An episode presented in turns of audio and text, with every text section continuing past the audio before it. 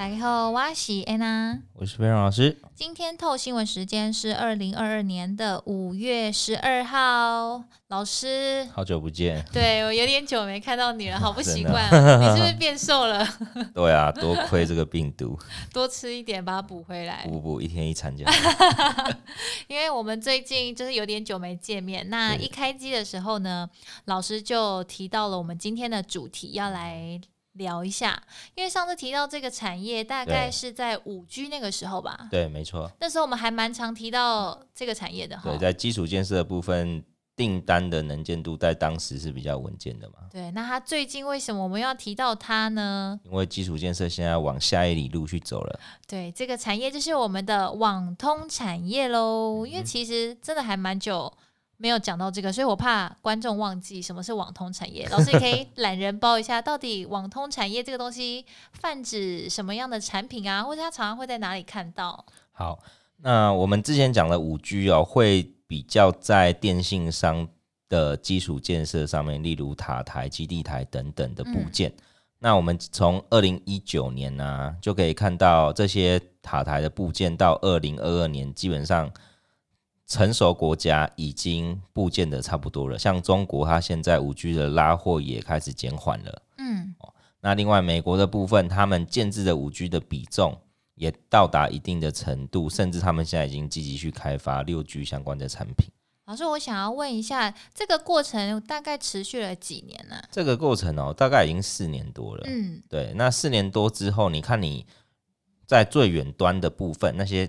设备都架好之后，接下来就要往商用跟家用去走嘛。哦，基础设备已经完善了之后，对，我们就要把相关的应用别秀出来。对，那这时候我们来看台湾的网通厂呢，在网通代工的部分就非常的重要。好，例如像企业用，过去大家比较耳熟能详，大概就是交换器的智邦。嗯，那商用的部分，我们可以看到最近。在四月份的股价表现很强的一个神准，那第一季财报也出来哦，优于预期。那另外像宇智，它也是商用产品端的公司，现在的营收也是在创新高。那老师，你刚刚提到的这几间都是我们提到网通会特别去观察到的公司。对，没错，嗯、这些都是比较龙头型的公司。嗯嗯嗯。那另外我们可以看到，像家用的中磊、启基、智毅，它所公布出来的。订单能见度到下半年，目前都是非常紧的，好，只有缺料，不是缺订单的问题。嗯，对，所以这个网通的一个 代工的需求，在现在是基本上哦是逐步起来的。那这个起来的原因，跟五 G 的应用、AI 人工智慧跟元宇宙一些新兴应用的兴起有非常大的关系。嗯，那过去啊，大概。美国的电信商哦，每隔三到五年就有一次汰换潮哦，所以如果你在观察这些网通厂的订单或者是营收的部分，你可以看到上一次这些美国的电信商大幅下单的时间点是在二零一六年到二零一八年。这样算起来，其实真的差不多嘞。对，现在二零二二要二三了。对，所以你才会看到，其实二零二一就有某一间。哦，网通公司他就说他们的展望非常好。嗯，某一间是某一间，就刚刚讲到的某一间。哦，某一间好。对对对对对。那我们可以看到的是，现在是三家一起告诉你说，接下来美国、欧洲哦，还有亚洲相关的五 G 应用的家用订单、商用订单都还会持续在成长。所以其实算是龙头的公司，有同时对这个产业前景有表态了。对，没错。但是我觉得老师你刚提到的那几间公司，他们是不是四月的股价其实表现的还不错？对。但是我看到有一个新闻的标题写说，网通厂的四月其实财报营收出来是。不是很好哎、欸，这个中间到底发生了什么事情？其实这中间就是大家耳熟能详，又跟中国有关系。他们今年在第二季又开始封城管理了，哦，停工，对，停工、停产，甚至有些工厂他愿意让你复工，可是你必须要在厂内进驻，就是你完全不能出去。就是把你关在里面，对，关在里面。好，每次遇到这种 虽然订单能见度好像很好，但是最怕这种停工封城。对，你，你等于是就算有订单，但是你没有办法出货。没错，甚至有些订单你接到了，可是货料也没办法进来，所以你也没办法生产，所以等于是没有用的。嗯，那在这样的情况之下，我们可以知道短期内四月营收是有被影响的，但其实啊。过去哦，我们在讲的刚刚讲的二零一六到二零一八那几年哦，大陆占整个网通的生产设备啊，占它营收比重至少都超过五成。嗯，那在中美贸易战之后，因为禁止中国的生产产品嘛，所以都跑到东南亚、菲律宾等等地方去做生产。嗯，那这个部分我们可以看到，中磊、启基跟智易。他们现在在东南亚的比重其实都已经有三到四成，哦，所以他们是那个时候才往东南亚那边去移动吗？还是他们其实早就有在布局？在中美贸易战的时候就开始做布局，嗯、那真正布局到现在成熟开厂生产的时间点，到就是二零二二这个时间点，嗯、因为之前前面两年有疫情的干扰嘛，对，所以我们可以看到，其实中国后续的影响性其实会越来越低。哦，甚至他们的营收在这两年封城或者是疫情的情况之下，都还是持续走高的。嗯，对，所以这个部分我觉得四月营收只是中国部地区部分的一些订单没办法运出，但越南厂或者是台湾的新厂起来之后，它基本上是可以慢慢去取代中国的产能的。所以，我们目前虽然。呃，听到中国停工，这个它是有影响，但是长远来看的话，嗯、可能这个影响因素是可以渐渐的对渐渐的低减低。好，那我们就想问一下，那究竟除了刚刚提到的呃中国那边停工之外，网通产业近期的其他的产业概况，老师你觉得大环境看起来如何？目前网通的一个订单能见度是没有什么太大的问题哦，因为、嗯。昨天其实就有一家网通厂，他办法说嘛，那法说里面的相关内容，他表示说，目前五 G 的订单只占他营收的比重不到十 percent，好低哦，非常低。嗯，它已经是一间快要去挑战一千亿的公司哦，好明显。对，可是它的五 G 应用订单还那么的低，可是他告诉你，明年二零二三年。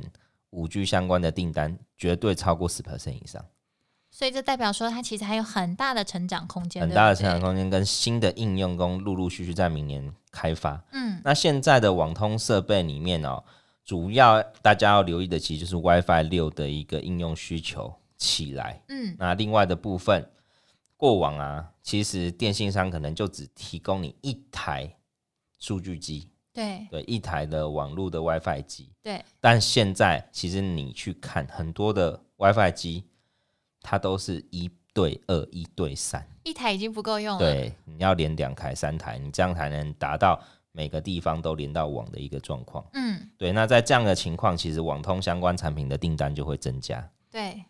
那在这样的一个呃状况之下，我们知道订单跟产品应用都数量都在增加嘛。再来的部分就是去年的下半年，其实网通的代工厂已经开始有涨价的状况。那那个涨价只是反映封城的需求而涨价，但这一次的涨价是因为缺料的因素，嗯，原物料缺料跟原物料价格上涨的因素，这一波还要再涨价，所以下半年会逐步去反映它的一个毛利跟营收的一个表现。每次听到这种。